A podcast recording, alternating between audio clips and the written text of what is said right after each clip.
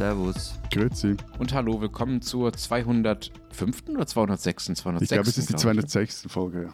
206. Ausgabe unseres Transalpin Wir haben uns, Podcasts. glaube ich, schon so oft verzählt. Wir sind wahrscheinlich bei Folge 270. Also ähm, 206. oder 397. Sendung unseres Transalpin Podcasts mit äh, Lenz Jakobsen, Politikredakteur bei Zeit Online in Berlin. Matthias Daum, Leiter der Schweizer Ausgabe der Zeit in Zürich. Und Florian Gasser, Leiter der Österreichseiten der Zeit in Wien. Unsere zwei Themen diese Woche. Wir wollen sprechen über ähm, Schwangerschaftsabbrüche in unseren Ländern. Ähm, Was daran ist legal oder illegal und wie ist tatsächlich äh, die Praxis? Also ähm, wie leicht äh, kommt man oder Frau vor allen Dingen daran und welche Probleme gibt es? Ähm, Und wir wollen sprechen über Rücktrittskultur. Ähm, Österreich hat da mal wieder ein paar schöne Anlässe hingelegt. Außerdem können Sie uns natürlich schreiben an alpen.zeit.de per Mail zu diesen Themen oder zu anderen Themen. Ähm, Und wir sind auch erreichbar per Sprachnachricht über die Nummer, die in den Shownotes unten steht. Und dann nochmal das letzte Mal der Aufruf zu unserem Auftritt in Innsbruck diesen Freitag am 13. um 19.30 Uhr im Haus der Musik. Ähm, gemeinsam mit der Journalistin und Moderatorin Corinna Milborn werden wir über unterschiedliche Themen sprechen und Lenz wird uns erzählen, wie toll es ist, auf dem Rad Tirol zu erkunden. Wenn es sich regnet. Ja, und wir zwei haben eine Wette am Laufen. Was haben wir? Wir haben eine Wette am Laufen. Wir haben eine Wette am Laufen, das stimmt, ja. Welche? Das Ding muss voll sein, sonst verliere ich. Was verliere ich eigentlich gegen Florian? Ein Nachtessen, eine Flasche Wein, ein, Mm, eine Buddel Rum, sowas. sowas, ja. Also auch Vorschläge für den idealen Wetteinsatz bitte an alpen.zeit.de. Und äh, nicht nur treten wir in Innsbruck auf, wir treten auch am 11. Juni in Berlin auf. Tatsächlich ist es eigentlich ein Wunder, das erste Mal in viereinhalb Jahren Podcast, dass wir in Berlin äh, landen, alle zusammen. In vielen anderen Städten waren wir schon zusammen live. Und zwar beim äh, Zeit Online Podcast Festival am 11. Juni im äh, Radialsystem in Berlin mit so ähm, netten kleinen ähm, Sidegigs äh, wie Zeitverbrechen mit Sabine Rückert und alles gesagt, mit einem. Jochen und einem Vorgruppen. Christoph, ja, die, die wärmen für uns dann ein bisschen die Stimmung auf, bevor wir dann abräumen. Also, wenn Sie uns bei unserem Größenwahn äh, zuhören wollen, dann äh, können Sie das am 11. Juni im Radialsystem äh, beim großen Zeit Online Podcast Festival. Ich glaube, es sind 10 oder 15 andere Zeitpodcasts noch mit dabei. Alle Infos und Karten gibt es äh, bei zeit.de slash Podcast Festival. Ich schreibe die Adresse nachher auch nochmal äh, in die Show Notes. Aber jetzt Lass uns mal nach dieser Ankündigung zum ersten Thema kommen. Äh, Roe vs. Wade ist das äh, berühmte Urteil des Supreme Courts in den USA, das jetzt äh, rückgängig gemacht werden soll, was dazu führt, dass äh, Schwangerschaftsabbrüche in den USA ähm, relativ schnell äh, wieder illegal werden könnten. Ähm, wir wollen aus diesem Anlass äh, darüber reden, wie eigentlich die Lage und die Rechtspraxis in, in unseren Ländern ist. Aber äh, wobei ich muss schon sagen, ich war etwas irritiert, als ihr mit dieses Thema vorgeschlagen habt. Nicht, dass das nicht äh, wichtig sei, aber das ist allem, äh, das ist der amerikanische Innenpolitik und äh, seit wann sind wir ein Podcast für all das, was zwischen LA und New York passiert? Sind wir eh nicht, keine Sorge. Aber ich werde dir heute Dinge erzählen, die klar machen, warum das Thema bei uns auch nach wie vor sehr wichtig ist. Das Thema Abtreibung kommt nämlich in Österreich immer mal wieder vor, wobei eigentlich kommt es eben nicht vor, obwohl es das sollte. Äh, was jetzt? Ja, es ist schwierig, es ist kompliziert.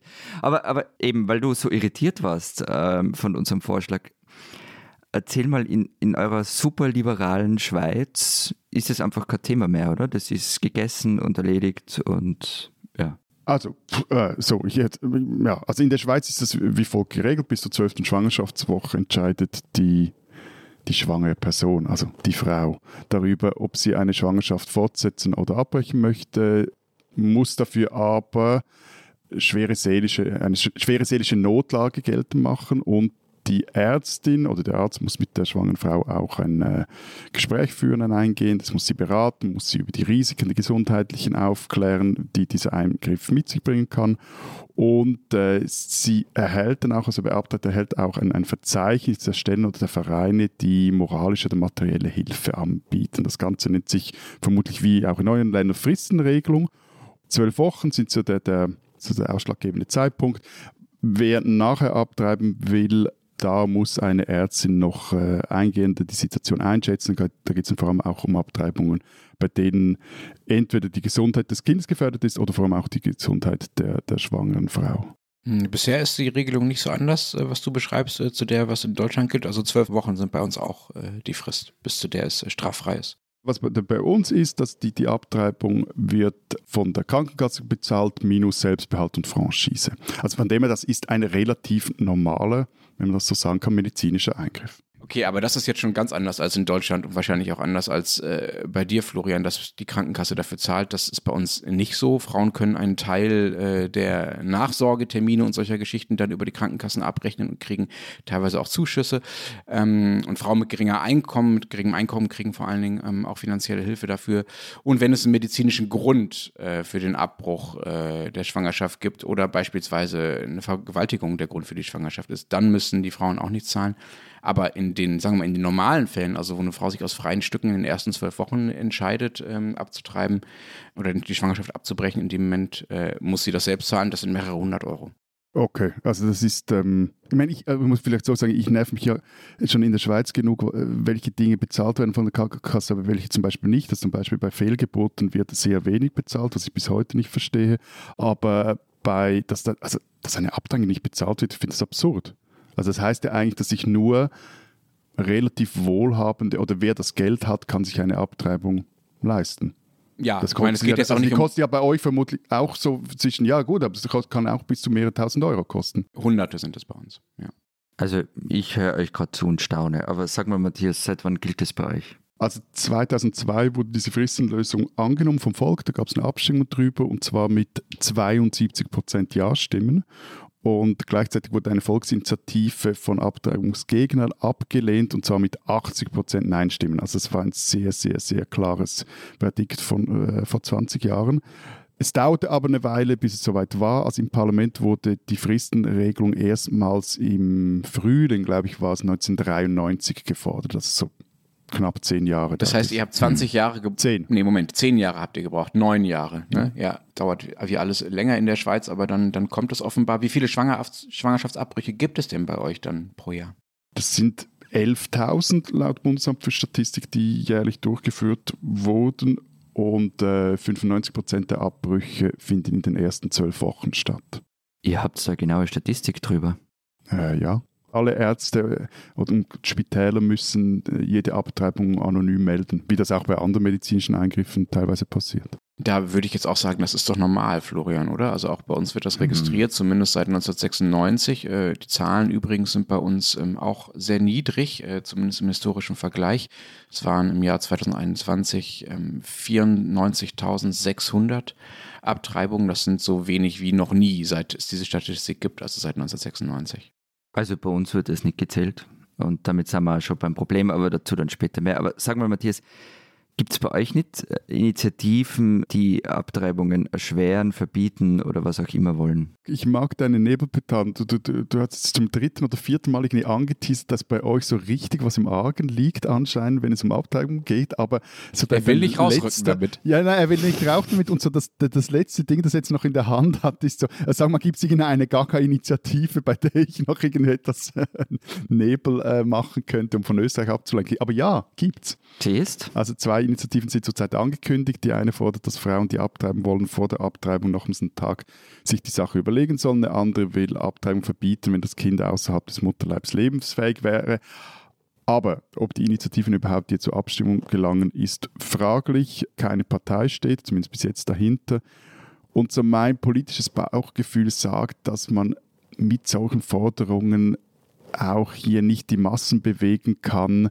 Äh, und da, glaube ich, auch sehr viel von amerikanischer, also die amerikanische Innenpolitik auf die Schweiz projiziert wird und man nicht recht sieht, dass es eigentlich nur mäßig viel miteinander zu tun hat. Vor allem ja nur ein Ding noch, noch zu Amerika. Also wenn ich das richtig im Kopf habe, dass es 60 Prozent der, der Leute in Amerika gemäß Umfragen ja eigentlich äh, für Abtreibungen sind. Also das ist ja auch ein völlig anderes System, das jetzt auch politisches, juristisches, das dazu führt, dass das überhaupt kippen könnte. So. Hm, auch die Rolle des Supreme Courts ist ja dann eine andere als genau. das, was bei uns Gerichte so tun können. Aber ich finde es trotzdem bemerkenswert, dass es bei euch ähm, Initiativen gibt, die wieder für eine Verschärfung äh, plädieren. Bei uns geht es da politisch ja gerade eher in die andere Richtung. Wohin denn? Bei uns soll der Paragraph 219a endlich gestrichen werden. Das ist etwas, wofür ähm, viele Aktivistinnen, aber auch Ärztinnen und Politikerinnen seit äh, vielen Jahren kämpfen. Dieser Paragraph 219a besagt bisher, dass Ärztinnen und Ärzte zwar sagen dürfen, dass sie Schwangerschaftsabbrüche vornehmen, aber sie dürfen dann nicht weitergehend darüber informieren. Also dürfen zum Beispiel nicht sagen, welche Methode sie anwenden oder was das kostet und solche Geschichten. Aber das ist ja, Entschuldigung, das ist ja völlig idiotisch. Ja. Also wenn ich Ja, jetzt da schnell reinlabere. Ich war gestern nämlich, also oder während der Recherche habe ich kurz geschaut, wer eigentlich Abtreibungen anbietet. Die meisten Spitäler, aber dann auch teilweise einzelne Frauenärzte und Frauenärzte. Eine zum Beispiel eine, eine Website, wo du halt wirklich gut aufgeklärt wirst. Du willst ja auch wissen, als Frau oder auch als Partner, was eigentlich da passiert und was da gemacht wird und was da für Methoden gibt. Eine völlig idiotische Idee, das zu verbieten. Ja, Websites gibt es bei uns auch. Auch wir bei Zeit Online haben ähm, trotz Paragraph 219a, wir sind ja keine medizinische Einrichtung, wir dürfen das größere Aufklärungsstücke darüber gemacht, wie äh, Abtreibungen, also Schwangerschaftsabbrüche tatsächlich stattfinden, was für Methoden es gibt und so weiter. Das ist tatsächlich skurril, wie wenig äh, man darüber weiß, wie wenig auch ich vorher darüber wusste.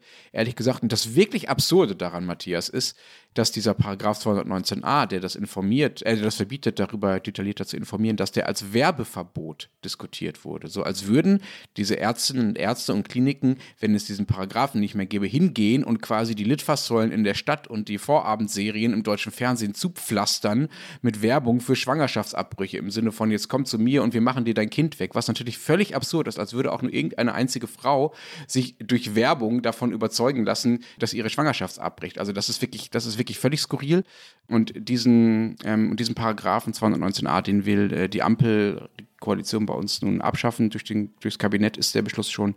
Jetzt muss es noch durchs Bundestag, durch den Bundestag. Äh, die CDU äh, hat ein bisschen was dagegen und will da ein paar Änderungen, aber ich gehe davon aus, dass dieser 219a nicht mehr lange Bestand hat.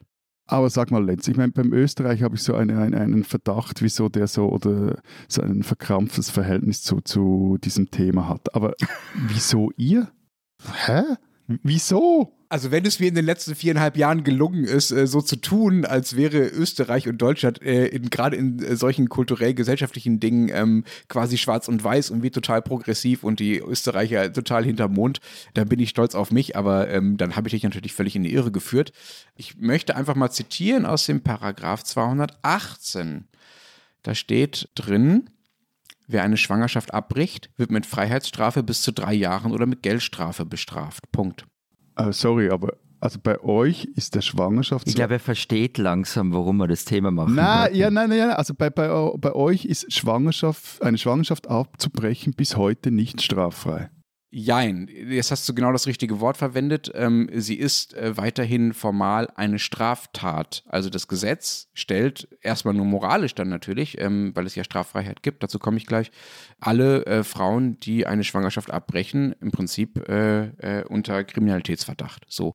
Es ist aber in den ersten zwölf Wochen, und das ist eben die Formulierung, bei bestimmten Gründen straffrei. Das heißt, man tut etwas, was der Staat eigentlich nicht will, wird dafür dann aber nicht bestraft.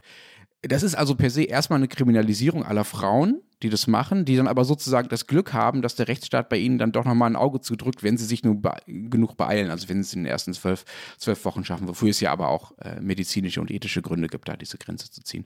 Damit aber nicht genug. Die Frauen müssen dann, um eine Schwangerschaft abbrechen zu dürfen, nicht etwa nur mit ihrer Ärztin darüber reden, wie du das vorhin aus der Schweiz beschrieben hast, Matthias, sondern die brauchen einen extra Nachweis über eine sogenannte Schwangerschaftskonflikt, so wird das nämlich dann äh, tituliert, was man in den ersten zwölf Wochen hat, eine Schwangerschaftskonfliktberatung. Und für diese Konfliktberatung gibt es extra Stellen, die sind auch nicht staatlich oder ärztlich, sondern das sind Wohlfahrtsvereine, übrigens oft auch kirchliche Wohlfahrtsvereine, was ähm, Florian wird das äh, bestätigen können, äh, durchaus manchmal problematisch sein kann, wenn die Kirche diejenige ist, äh, die zumindest dann ähm, die Mitarbeiter einstellt, äh, die dann den Frauen, die Frauen dabei beraten, ob sie äh, ein Kind behalten sollten oder eben nicht.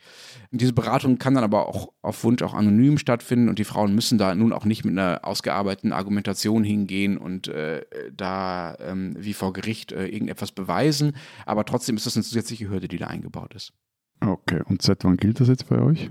Na, da wiederum äh, sind wir dann doch ein bisschen schneller als ihr in der Schweiz, äh, Matthias. Es gibt äh, bei uns ähm, zwar immer wieder Änderungen und gab es auch Änderungen an diesen, an diesen Paragraphen, aber im Prinzip äh, wurde der erste Schritt zur Straffreiheit von Schwangerschaftsabbrüchen bei uns schon 1976 gemacht. In der DDR übrigens äh, schon 1972. Und nur mal so für den internationalen Vergleich. In Russland gab es ein entsprechendes Gesetz schon 1920. Das wurde zwar zwischendurch wieder zurückgenommen dann von Stalin und dann in den 50ern erst wieder eingeführt, aber trotzdem 1920. Das ist schon irre. Also da gibt es wirklich große Unterschiede. So, Florian, Jetzt ähm, wärst du dann vielleicht doch mal dran. Du hast so ein bisschen was angedeutet mit Halbsätzen. Also es scheint da ein bisschen problematisch zu sein bei euch in Österreich. Geh doch mal ins Detail, bitte. Wir sind ja schon über der Zeit, oder? Glaube ich. Also ich würde ja, vorschlagen, wir machen ja, ja. jetzt dann in einer knapp. Doppelfolge mit Warum ist die Schweiz so reich und dann reden wir auch über dieses Thema. Nein. Nein? Okay. Nein. Okay. Also, äh, seit 1975, also da war Österreich jetzt im, im Vergleich zur Schweiz äh, relativ früh, gibt es in Österreich die sogenannte Fristenlösung. Also heißt, wie bei euch, eine Schwangerschaft kann innerhalb der ersten drei Schwangerschaftsmonate abgebrochen werden. Das war ein ziemlicher Meilenstein. Also das war damals eine SPÖ-Alleinregierung mit absoluter Mehrheit. Und dass es kommen ist, ist ein Verdienst der Frauenbewegung innerhalb der Sozialdemokratie. Also die haben das äh, durchgeboxt im Parteivorstand und es ist heute auch so ein Lehrbeispiel für sogenanntes Policy Learning, also Lernen in der Politik. Da gibt es übrigens einen tollen Aufsatz zu dem Thema. Ähm, den findet man im Netz. Policy Learning in der SPÖ, innerparteiliche Dynamiken bei der Entscheidungsfindung zur Fristenregelung. Also man war relativ früh in Europa. Das Problem ist, seitdem ist nicht mehr allzu viel passiert. Was heißt das, seitdem ist nicht mehr viel passiert? Genau das es ist nicht viel passiert. Also das Recht auf Abtreibung ist, wie auch bei euch, Lenz, äh, nämlich kein Recht, sondern ist halt nur straffrei. Und dazu kommt aber, und das ist das wirkliche Problem, dass es viel zu wenig Angebote gibt. Also in Wien schon, aber je konservativer das Bundesland ist, desto weniger Möglichkeiten gibt es. Also in Vorarlberg und Tirol zum Beispiel gibt es nur einen Arzt, der äh, Abbrüche durchführt, in Kärnten zwei. Wahnsinn. Und dabei hat aber Österreich mit 35.000 Abtreibungen pro Jahr eine der höchsten Abtreibungsraten der Welt. Also zum einen sind das dreimal mehr wie bei uns, aber zum anderen, jetzt hast du vorgesagt, ich zähle nicht, also ich zählt anscheinend doch. Nö, das ist geschätzt. Es gibt keine offizielle Statistik. Also es wird keine offizielle Statistik dazu geführt. Das wäre ja auch äh, viel zu hilfreich, wenn es sowas gäbe. Aber ihr seid schon irgendwie komisch. Also ich meine, auf dem Papier scheint mir jetzt eure Lösung gar nicht so Unterschied zu unserer zu sein, eben Abteilung straffrei, aber äh, es gibt kein verfassungsmäßig verbrieftes Recht darauf, das ist ähnlich wie in der Schweiz. Aber in der Praxis klingt das bei euch jetzt wirklich eher nach mittlerem Westen in Amerika als nach Westeuropa. Also ein Arzt, eine Ärztin pro Bundesland, also äh, seid ihr des Wahnsinns? Hm. Ja, schon. Es wäre aber, also weil ich gesagt habe, es ist nichts weitergegangen, es wäre vor zwei Jahren tatsächlich was weitergegangen. Also seit 2020 ist es nämlich niedergelassenen Ärztinnen und Ärzten erlaubt, eigentlich erlaubt, das Medikament Mifegyne zu verschreiben. Ähm, das war übrigens kein Verdienst der Politik, sondern der Hersteller hat sich da darum bemüht, lange Geschichte. Das Problem ist nur, es macht fast kein Arzt. Oder es machen zu wenige Ärzte. Meine Kollegin Christina Pausackel hat vor ein paar Wochen eine Geschichte dazu recherchiert und hat mit der Nordic Group gesprochen, also dem Hersteller des Medikaments. Und da heißt es, dass es quasi keine Verschiebung hin zu den Ärzten gegeben hat. Also rund 95 Prozent der verkauften Packungen gehen nach wie vor in Kliniken. Und Ärzte hätten oft gesagt, sie hätten moralische Bedenken oder aber auch Angst, sozial geächtet zu werden. Aber das heißt, also die, die, die Kliniken sind da nicht mit eingerechnet. Weil, also es ist auch so in der Schweiz, da finden die meisten Abtreibungen in Spitälern statt. Es gibt Listen offiziell mit Ärzten und Ärztinnen, die das auch tun.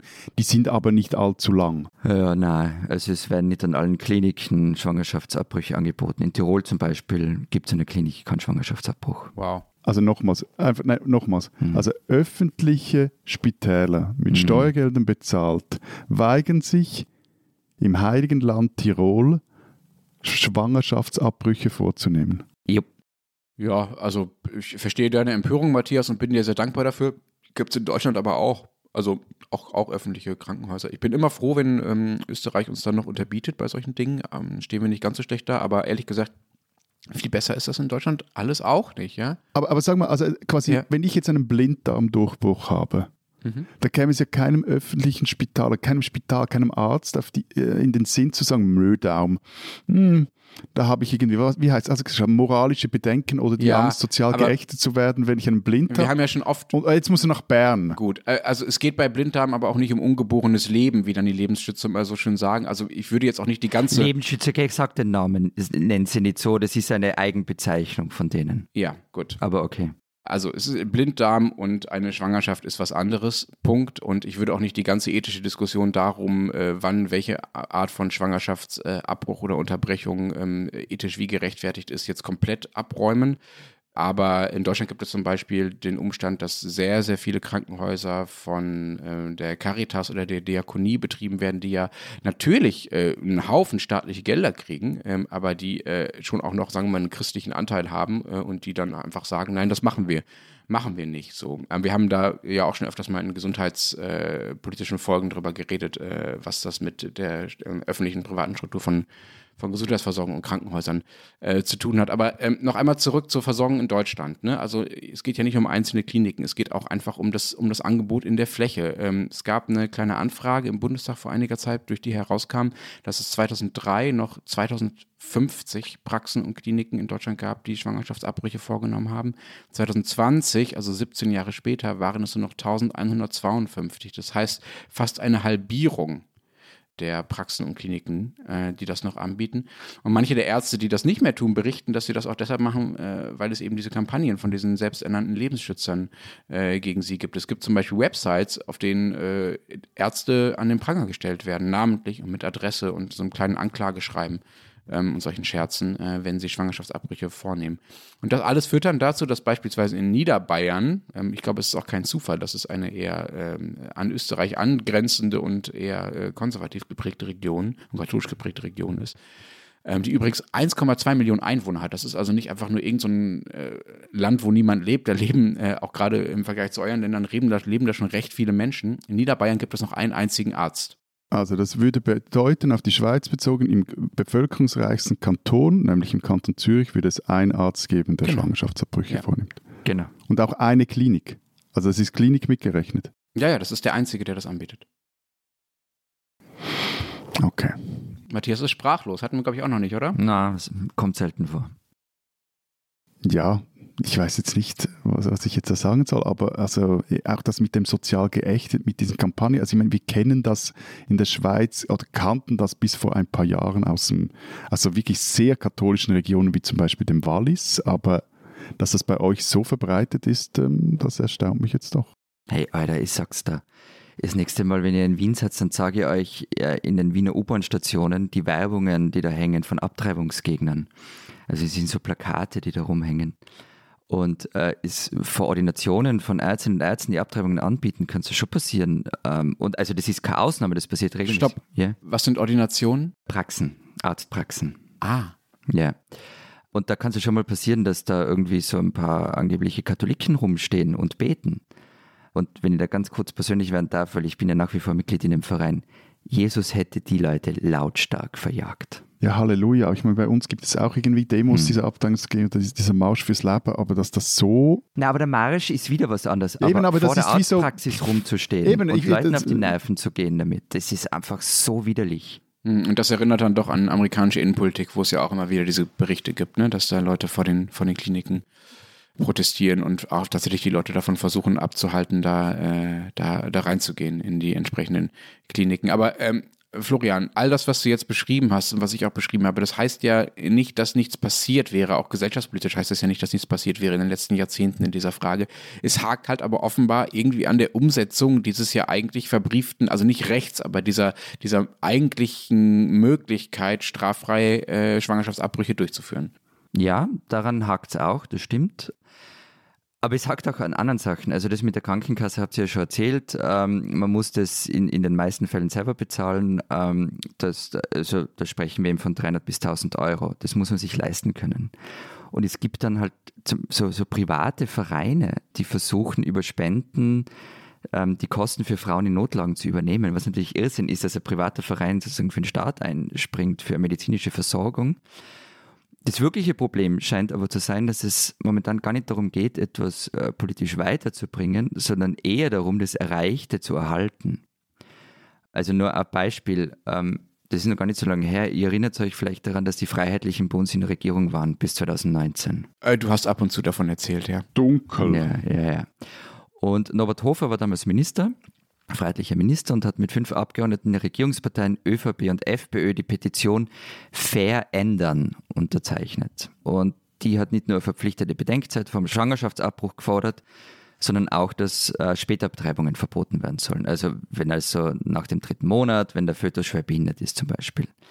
Das ist zwar gescheitert, aber natürlich war das ein erster Schritt in die Richtung, dass die Fristenlösung als Ganzes angegangen werden soll.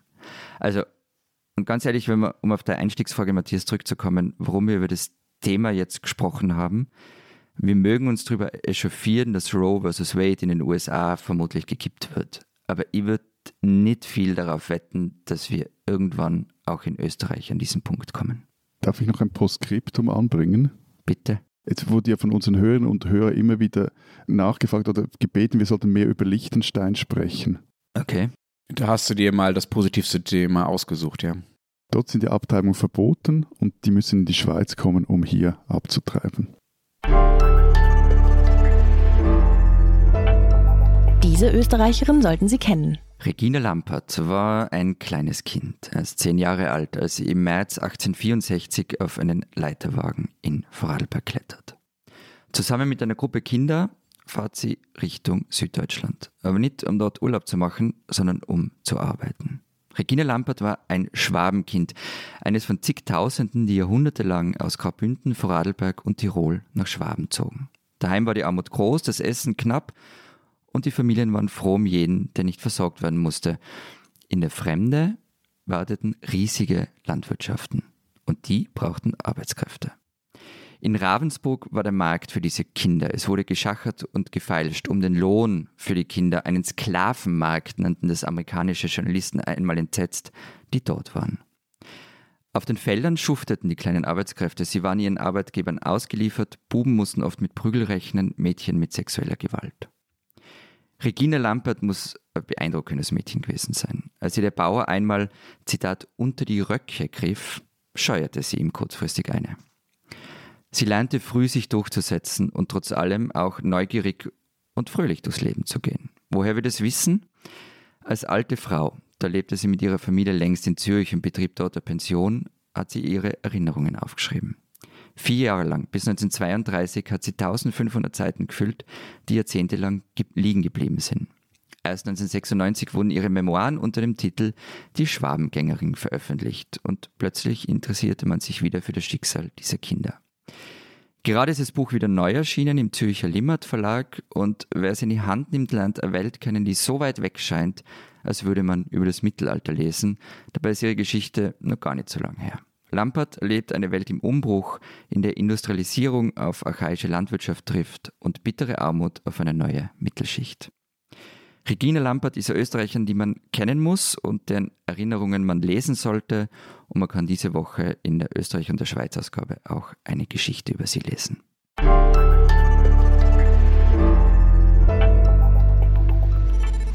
Unser zweites Thema diese Woche. Wir reden über Politikerinnen und Politikerrücktritte und der Anlass kommt, wie so oft, aus Wien. Haha, so ist es. Montag in der Früh gab es wieder eine Presseaussendung und die Einladung zu einer persönlichen Erklärung. Entschuldigung schnell. Ja. Wer hat diesen Euphemismus eigentlich erfunden? Ich habe keine Ahnung, wann das angefangen hat. Aber ich finde den super.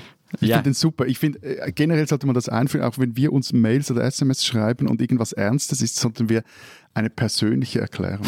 Aber in Deutschland ist das, ist das ein, in der Politik ein feststehender Terminus. Ne? Also wenn ein Abgeordneter im Parlament abstimm, äh, abweichend zu seinem äh, Fraktionsabstimmungsverhalten abstimmt, dann gibt er eine persönliche Erklärung dazu ab. Die werden manchmal sogar nur zu Protokoll gegeben. Ähm, das hat also bei uns zumindest einen harten politischen Hintergrund. Also würde bei uns, glaube ich, ein Abgeordneter sagen, er will eine persönliche Erklärung abgeben, dann wird der Sitz schon geräumt. Von also,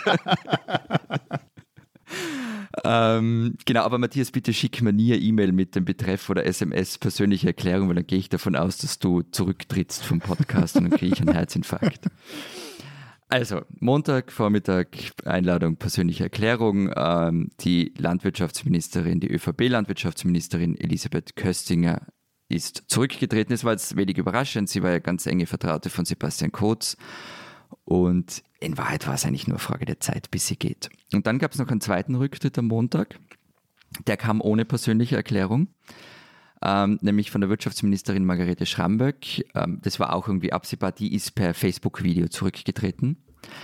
Ähm, die hat aber ehrlicherweise auch keinen sensationellen guten Job gemacht. Also bei einem ihrer letzten Auftritte, da hat sie eine App vorgestellt und dafür ausgedruckte Screenshots auf der Pressekonferenz hochgehalten. Und natürlich, wenn du als Ministerin auch für die Digitalisierung zuständig bist, also sie war auch Digitalisierungsministerin, dann ist halt irgendwie das Internet auszudrucken eher eine mäßig gute Idee. Nee, das haben früher schon NZZ-Chefredaktoren gemacht. Also wieso soll das bei uns? Ja, schon, aber die NZZ die sollte jetzt nicht an der Speerspitze der Digitalisierung stehen damals wahrscheinlich. Und sie war Digitalisierungsministerin. Also. Aber Florian, äh, einen mäßigen Job machen, ist das tatsächlich äh, ein handfester Rücktrittsgrund bei euch? Na, natürlich nicht. Also die, diese Rücktritte die folgen natürlich einer, einer innerparteilichen Logik, also der, der ÖVP-Logik. Zurückzutreten ist sowieso eine ganz eigene Disziplin in Österreich. Also die wenigsten tun das freiwillig. Man wird abgewählt oder rausgemobbt und wer behauptet, freiwillig zu gehen, dem glaubt es erstmal keiner.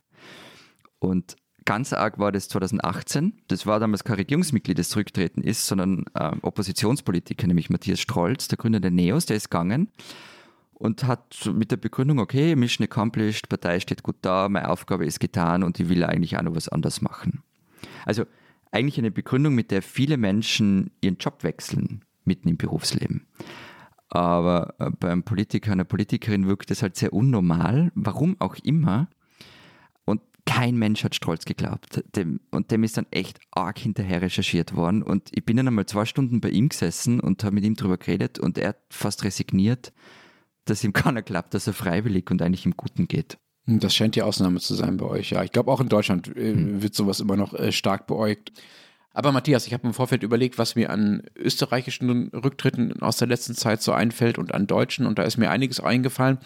Aus der Schweiz irgendwie nicht. Wann gab es denn bei euch die letzten bemerkenswerten Politikerrücktritte? Ich wiederhole mich, aber ich, ich habe auch mit diesem zweiten Thema etwas gefremdet. Das ist deine Folge. Das ist meine Folge und mir auch überlegt, was waren denn da so die saftigsten, skandalösesten äh, Politiker oder Politikerinnenrücktritte.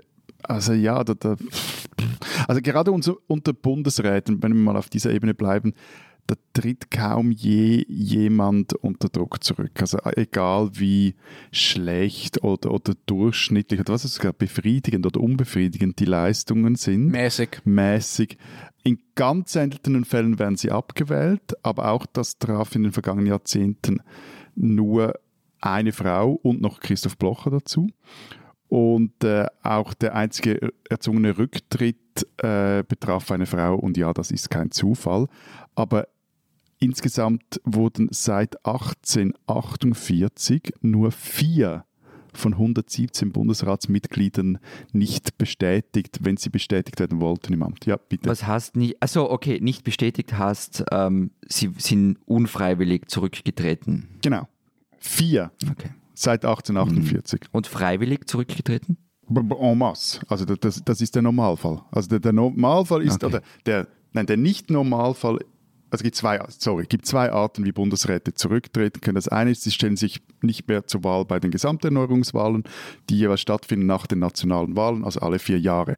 Das geschieht aber nicht sehr häufig, weil das ist etwas doof, weil da, das, da wird meistens ja zu streng oder könnte zu streng das, das Wahlergebnis der, der, der, Parlamentswahlen auf die Bundesratswahlen abfärben, weil der Bundesrat wird ja vom Parlament gewählt, nicht direkt vom Volk. So, also von dem her, weil das dann Wahlen wären, die die Parteien nicht so gut äh, im Griff haben, ist es äh, viel häufiger, dass die Bundesrätinnen und Bundesräte zum einen ihren Rücktritt weit im Voraus ankündigen, den aber irgendwann auf zum Beispiel Legislaturmitte legen oder dann, wenn sie finden, jetzt haben wir gute, gute Leute irgendwie am, am Start in der eigenen Partei, die den Sitz erben könnten.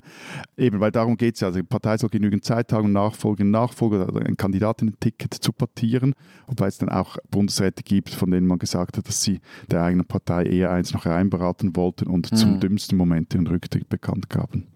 Hm. Wobei wir, glaube ich, an der Stelle nochmal daran erinnern müssen, Matthias, dass bei euch die Regierungen, also die Mitglieder des Bundesrats, ja viel, also ganz anders zustande kommen als bei uns. Es gibt bei euch diese skurrile Zauberformel. Bei uns ist es ja so, alle vier Jahre wird genau. quasi das komplette Kabinett ausgetauscht und ne, es, am Wahlabend ist völlig unklar, wer demnächst regieren wird. Und bei euch ist das ja alles viel behäbiger, langsamer, berechenbarer, man kann positiv auch sagen verlässlicher und dadurch ist natürlich auch der Personaldurchsatz äh, viel geringer, so auf eine gewisse Art. Das hat ja auch Einfluss auf die Rücktrittskultur. Und man will die Dynamiken auch voneinander abkoppeln, also die Dynamik der, der einer Parlamentswahl, einer Bundesratswahl, weil wenn die Bundesratswahl, ich sage mal so, wenn die allzu dynamisch wird, dann funktioniert dieses System irgendwann mal nicht mehr. Weil dann, dann hast du einen, hm. Äh, weil es dann jedes Mal einen Grund gibt, um die Regierung wieder ganz anders äh, zusammenzustellen und man zumindest bis hm. jetzt nicht will, dass äh, es klare Mehrheiten gibt. Ja. Das heißt, Schweizer äh, Bundesrätinnen und Bundesräte müssen auch äh, deshalb äh, seltener zurücktreten, um das System zu erhalten. Ja, das hat sicher einen Einfluss, ja. Das ist ja bei euch ein bisschen anders, Lenz, so wie bei uns auch. Also, ihr habt ja auch ein Beispiel von einem Rücktritt in jüngster Zeit, nämlich ähm, die grüne Ministerin Anne Spiegel ich bin mir nicht sicher, ob die in Österreich äh, zurücktreten hätte müssen. Aber die Anne Spiegel, das ist ja nicht die Helikoptermutter, oder? Helikoptermutter? Hä? Ah nein, die Helikoptermutter, das ist die Lamprecht, die ihren Sohn jetzt im, im, im Helikopter mitfliegen lassen hat. Nach Sylt. Nach, nach Sylt. Sylt, stimmt. Ab stimmt. Juni könnte sie das 9-Euro-Ticket nehmen. Aber dazu äh, bei anderer Gelegenheit. Ähm, mit Anne Spiegel, ähm, Florian, ich weiß ehrlich gesagt gar nicht, ob die bei euch überhaupt Ministerin geworden wäre. Auch das gehört vielleicht äh, dazu. Aber ähm, ja, ist, äh, warum meinst du, wäre sie nicht zurückgetreten bei euch, wenn sie beim Amt gewesen wäre? Weil sie mit ihrem Rücktritt einen Fehler eingestanden hat. Und das gibt es bei Und euch das nicht. Das tut man relativ selten, ja. Mhm. Ja, ich weiß allerdings nicht, ob äh, der Fall Anne Spiegel ähm, das beste Beispiel äh, für diese Art von Rücktritt ist. Der ist nämlich ein bisschen komplizierter, dieser Fall, aber auch gerade in seiner Komplexität bezeichnend für das, was hier gerade ähm, diskutiert wird im Land und was vielleicht auch ähm, was aussagt über die politische Rücktrittskultur in Deutschland. Es geht bei Anne Spiegel eben nicht um irgendeinen einzigen Fehler, den sie begangen hätte. Es geht eher um den Eindruck, dass sie dem Amt äh, nicht mehr gewachsen war. Und da verschränkt sich halt, sagen wir, konkretes politisches Handeln mit politischem Auftritt und politischer Kommunikation und politischer Kultur. Spiegel war ja äh, nach der Flutkatastrophe in Rheinland-Pfalz, wo sie damals Umweltministerin war, äh, vier Wochen mit ihrer Familie im Urlaub. Aber ihr Mann hatte eine Zeit vorher, ein, zwei Jahre vorher, einen schweren Schlaganfall, wie Spiegel jetzt mittlerweile berichtet hat. Und Spiegel hat auch vier Kinder, auch noch vier recht kleine Kinder. Es gibt also schon, schon einige ganz gute Gründe, warum die auch mal einen längeren Urlaub brauchten. Das sagt sie auch so. Es ging einfach gar nicht anders. Sie mussten diesen Urlaub nehmen, einfach um, um die Familie äh, zu erhalten, zu schützen. Aber Mal abgesehen davon, dass Spiegel wie alle Spitzenpolitiker natürlich im Urlaub auch erreichbar war und an den Besprechungen teilgenommen hat, das gehört ja auch dazu, ähm, war das Problem halt, dass sie diesen Urlaub eher verheimlicht hat, also sogar Teilen der eigenen Landespartei gegenüber und dass sie dann ganz am Ende, als das alles rausgekommen ist gegen ihren Willen mit dem Urlaub, eine Pressekonferenz gegeben hat, die dann ein einziges Zeugnis der Überforderung war äh, und in der sie quasi gesagt hat, Entschuldigung, ich war am Ende, also bitte verzeiht mir. Das ist äh, einerseits sicherlich sehr bewundernswert, äh, damit so offen umzugehen und auch eine menschliche Qualität, denke ich zumindest, aber es ist nun mal einfach keine gute Qualifikation für ein Ministeramt. Spiegel ist ja dann sogar nochmal aufgestiegen in die Bundespolitik. Ne? Also sie hat in dieser Phase der Überforderung gleichzeitig äh, war sie noch Spitzenkandidatin äh, in Rheinland-Pfalz äh, für die Bundestagswahl und ist dann offenbar doch in der Lage gewesen zu sagen, okay, dann werde ich äh, statt Landesministerin in äh, Rheinland-Pfalz auch noch äh, Bundesfamilienministerin. Ähm, das ist also, äh, da hat sie sich offenbar einfach zu viel zugemutet. Das ist zumindest der Eindruck, den, den, der nach ihrem Auftritt hängen geblieben ist. Also verstehe mich nicht falsch, gell? ich will da nichts beschönigen. Und ich fand es richtig, dass sie und richtig und konsequent, ähm, dass sie zurückgetreten ist.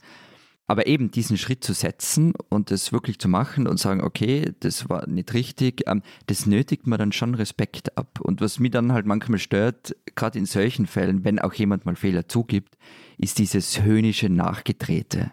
Hm, ja, wobei ich in dem Fall gar nicht den Eindruck hatte, dass es so viel höhnisches Nachgetrete gab. Und man muss auch sagen, zu so einem Rücktritt gehört ja immer nicht nur die Person selber, sondern auch das Umfeld, also zum Beispiel die Partei, in diesem Fall der, der linke Flügel der Grünen, die sie da ins Amt gehievt hat und die sie ins Amt gehievt haben. Und die haben auch natürlich Druck auf sie ausgeübt, weil sie wussten, dass das einfach für die Partei ein Problem wird, äh, wenn, wenn sie da länger im Amt bleibt. Äh, und äh, haben sie mit Sicherheit auch äh, ihren Rücktritt nahegelegt. Aber wie gesagt, ich hatte gar nicht den Eindruck, dass es in diesem Fall so viel hohen Spott nachher gab. Äh, Im Gegenteil, es gab auch viele, die den Rücktritt eher als Beleg gesehen haben, dass Spitzenpolitik und Familie äh, leider nicht zusammengehen und das problematisiert haben. Und du würdest das aber nicht so sehen, oder wie? Naja, es gibt sicher Probleme. Es ist ja auch kein Zufall, dass äh, viel mehr Männer als Frauen im Parlament sitzen, dass es keine Elternzeit für Abgeordnete gibt und so weiter. Aber ich halte es andererseits auch für eine Illusion zu glauben, dass man sozusagen beliebig viel Karriere, sei es politische Karriere oder privatwirtschaftliche Karriere, und dazu beliebig viel Familie in ein einziges Leben packen kann und dass es dann quasi Aufgabe der Gesellschaft ist, dafür zu sorgen, dass das auch alles immer hundertprozentig klappt. Ich glaube, das wird es nicht geben. Mehr Vereinbarkeit ist sicherlich wichtig, aber es wird auch immer darum gehen müssen, Prioritäten zu setzen und darum bestimmte Dinge vielleicht nicht gleichzeitig machen zu können, wenn man mehrere kleine äh, Kinder zu Hause hat. Versteht mich nicht falsch. Also ich bin sehr dafür, dass man mit vier, fünf, sechs, sieben, acht Kindern äh, trotzdem Ministerin sein kann, aber man muss dann auch die Kraft dafür haben. Ähm, bestimmte Dinge kann man allein an emotionaler Belastung äh, äh, in Familien eben nicht, nicht outsourcen und nicht äh, an andere Leute abgeben. Das gilt übrigens auch für Männer. Ne? Das muss ja auch nichts Schlechtes sein. Darf ich singen? Aber kein Mann ist noch zurückgetreten nein, nein, nein, wegen äh, familiäre Überlastung. Darf ich singen? Ähm, Was willst du singen? You can't always get what you okay. want. Also. You can't always get what you want. Also nochmal, wie gesagt, mir die Konsequenz bei Spiegel dann schlussendlich wirklich beeindruckt. Ähm, vor allem, weil ja die, die Überforderung mit dem Amt auch in Deutschland nicht zwangsläufig zu einem Rücktritt führt. Also ich weife jetzt einfach mal so völlig zusammenhanglos und aus Lust und Laune den Namen Andi Scheuer in die Runde. Einfach mal so, damit er gesagt ist. ja. Ich habe übrigens, also weil, weil eben wie in Österreich ja so Ungarn zurücktreten ähm, und wenn dann das anders Wir machen, treten schon gar zur nicht Seite. wegen Fehler, wir treten zur Seite, genau, und äh, schon gar nicht wegen eigenen Fehlern zurücktreten. Ich habe da ein wirklich schönes Zitat von Dirk Stermann gefunden. Das ist dieser Willkommen Österreich Christian Stermann-Typ. Und er ist ein Deutscher. Und das Zitat hat schon ein paar Jahre auf dem Buckel. Es ging damals um den Rücktritt von Margot Kessmann, der evangelischen Bischöfin, nach ihrer nächtlichen Alkoholfahrt. Und wir waren alle überrascht darüber, warum das ein Rücktrittsgrund sein soll. Und Stermann hat den Unterschied zwischen Österreich und Deutschland so erklärt, das hat wohl mit dem Katholizismus zu tun. Die Protestanten sind strenger. Der Dompfarrer von Wien wäre doch gar nicht auf die Idee gekommen, deshalb zurückzutreten. Als Katholik kannst du dir mehr erlauben, weil du beichten kannst. Hast also übersetzt, wir beichten und müssen dafür nicht abdanken. Ich finde es sehr überzeugend, dass es, dass es in protestantischen äh, politischen Kulturen ähm, eher die Tendenz zur weltlichen Selbstbestrafung gibt oder positiv gesagt zum, äh, zum Verantwortung übernehmen. Was noch auffällt bei Rücktritt, zumindest in Deutschland, ich weiß nicht, wie das bei euch ist, es treten zumindest jetzt in den letzten Jahren äh, viel mehr Frauen als Männer zurück. Anne Spiegel hast du schon genannt. Eben, ist ja bei uns das genau gleiche. Also Auch mit den Frauen? vier gingen unfreiwillig. Eine davon war Elisabeth Kopp, die erste äh, Bundesrätin. Die zweite abgewählt wurde Ruth Metzler, CVP-Bundesrätin. Bei uns war ein paar Monate, ein paar Wochen nur vor Anne Spiegel war Ursula Heidenesser dran. Das war die Umweltministerin in NRW. Übrigens auch wegen eines Familienurlaubs oder eines Urlaubs. Da hat sie ihren runden Geburtstag auf äh, Mallorca, glaube ich, gefeiert. Dann Franziska Giffey. Ja, Da würde ich gerne, aber Entschuldigung, werde ich jetzt auch noch. Ich muss ja ein paar Dinge noch sagen, weil ich sonst zu dem Thema kaum was zu sagen habe. Aber bei Urlaub, da hat halt der Herr Gasser recht. Urlaub ist ein Konzept für Millennials und Alt-68er.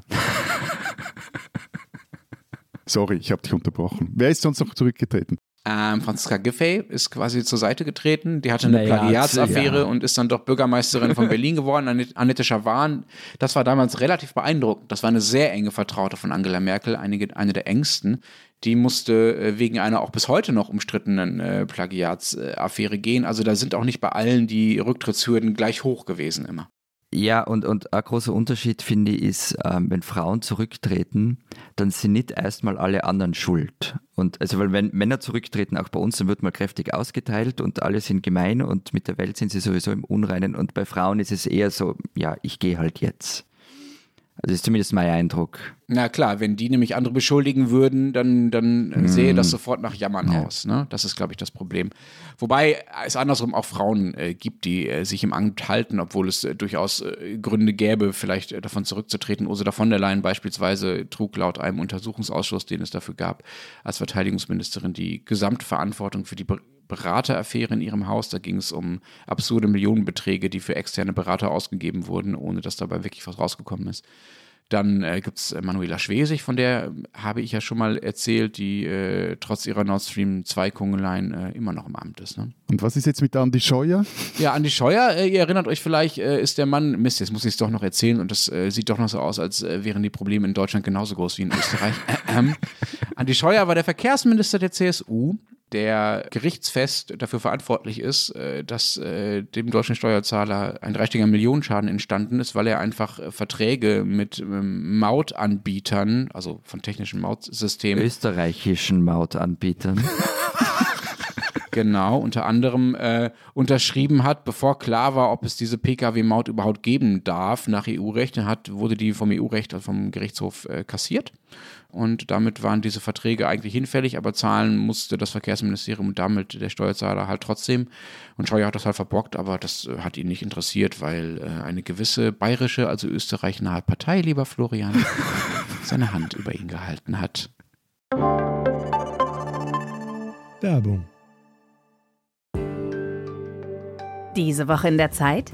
Die Bücher des Frühlings. 16 Seiten blühende Fantasie von gefährlichen Liebschaften, einer Flucht auf dem Mississippi und magische Erzählkunst.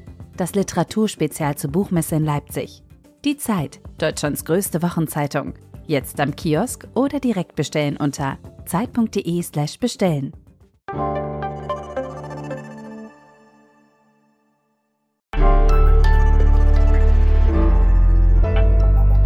Die spinnen, die Deutschen. Dass Berlin eine etwas seltsame Stadt ist, das wussten wir schon lange. Eben dort können auch zur Seite getretene Altpolitikerinnen plötzlich wieder. Überleg dir gut, was du sagst, Matthias, bevor du das erste Mal hier live auftrittst, ja? Ma, ich ziehe dann die, die, die Eishockey-Ausrüstung an. Ich bin der Hart nehmen. Eben, auf jeden Fall können in dieser Stadt auch zur Seite getretene Altpolitikerinnen oberste oder regierende Bürgermeisterin werden. Und der Kollege Lenz wird mir jetzt dann gleich wieder um die Ohren hauen, dass ich als kleinräumiger Schweizer seine ausladende Metropole hat einfach, äh, ich seid einfach rein horizontmäßig halt nicht gewachsen. Mag sein. Aber eben politisch und so sind die Berliner, also vor allem die Berlinerinnen, oder eben vor allem die vorher schon erwähnte oberste Berlinerin, Entschuldigung, ich muss so sagen, hochnotpeinliche Kleingeister vor dem Herrn oder der Herrin. Da verbietet nämlich die amtierende regierende Bürgermeisterin Franziska Giffey, eine Sozi, wen wundert's, das zur Schautragen von ukrainischen Fahnen in ihrer Stadt. Genau, richtig gehört. Am 8. und 9. Mai, also über das vergangene Wochenende, also Sonntag, Montag, war es in Berlin auf dem Gelände oder in der Nähe von 15 bestimmten Gedenkstätten und Mahnmalen verboten, die gelb-blaue Flagge zu zeigen aus Angst davor, man könnte damit das offizielle oder inoffizielle Russland, also irgendwelche Diplomaten oder Rocker provozieren, die am 9. Mai nämlich den Sieg im sogenannten großen Vaterländischen Krieg feiern wollten. Soweit so absurd und gaga und skandalös, aber es geht noch weiter. Berlin, die Stadt, also die verlässlich die Dinge nicht auf die Reihe kriegt, in deren Straßen regelmäßig antisemitische Demos geduldet werden. Diese Stadt, die aber gemäß äh, anderen Sozis die beste Riot Police des Landes hat. Also auf jeden Fall, Berlin greift bei einem solchen Flaggenverbot natürlich durch, eben beste Riot Police, preußische Härte und so. Vor dem sowjetischen Ehrenmal an der Straße 17. Juni wurde am Sonntag nämlich eine 25 Meter lange Ukraine-Fahne von der Polizei beschlagnahmt, während nur ein paar Meter weiter der ukrainische Botschafter Andrei Melnik einen Kranz niederlegte das Zitat der Polizei friedliche, würdevolle Gedenken solle im Vordergrund stehen, twitterte die beste Riot Police des Landes. Das war aber noch nicht genug. Tags darauf, am 9. Mai, wehten dann am sowjetischen Ehrenmal im Treptower Park genau ein Fahnenmeer. Und zwar ein Fahnenmeer mit russischen Fahnen. Die beste Riot Police des Landes die war dann aber dort nirgends gesehen. Liebe Berliner, liebe beste Ride Police des Landes und vor allem auch liebe Frau Giffey, ihr spinnt.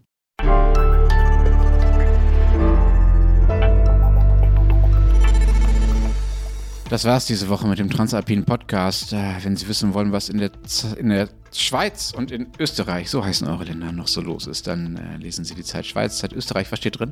Wir haben ein großes Streikgespräch, das meine Kollegin Barbara Achermann moderiert hat, das sehr gut zum unserem ersten Thema des Podcasts passt. Und zwar geht es darum, dass in der Schweiz die Spende von Eizellen bis jetzt verboten ist. Das soll jetzt aber geändert werden und äh, Barbara hat mit einer Juristin und Präsidentin der Ethikkommission und mit einer Sozialanthropologin darüber gestritten, ob eine solche Liberalisierung wirklich richtig ist oder ob damit nicht auch sehr viele Opfer unter den Eizellenspenderinnen geschaffen werden, weil im Gegensatz zur Samenspende, bei denen, Zitat Achermann, die Männer das von Hand erledigen können, eine Eizellenspende ein intensiver medizinischer Eingriff bedeutet. Bei uns erklärt Michael Brock äh, eine äh, Geschichte aus Vorarlberg oder die eine Geschichte aus Vorarlberg. Dort rumpelt es nämlich gerade kräftig wegen eines, wie könnte es in Österreich anders sein, Inseratenskandals. Und Simone Brunner macht eine Rundumschau, nämlich sie stellt die Frage, wie sich Österreich derzeit eigentlich gegenüber Russland positioniert und was aus dieser Brückenbauerfunktion worden ist, die wir uns immer auf die Fahne geheftet haben. Und wenn Sie wissen wollen, was in Deutschland los ist, lesen Sie den Rest der gedruckten Zeit oder natürlich Zeit online. Wir sehen uns am äh, Freitag. Freitag, Freitag. Freitag. In Innsbruck und hören uns dann für diejenigen, die nicht dabei sind, mit dieser Live-Folge nächste Woche wieder. Bis dahin sagen wir. Vielen Dank. Adieu. It's no time to fuck around with old friendships.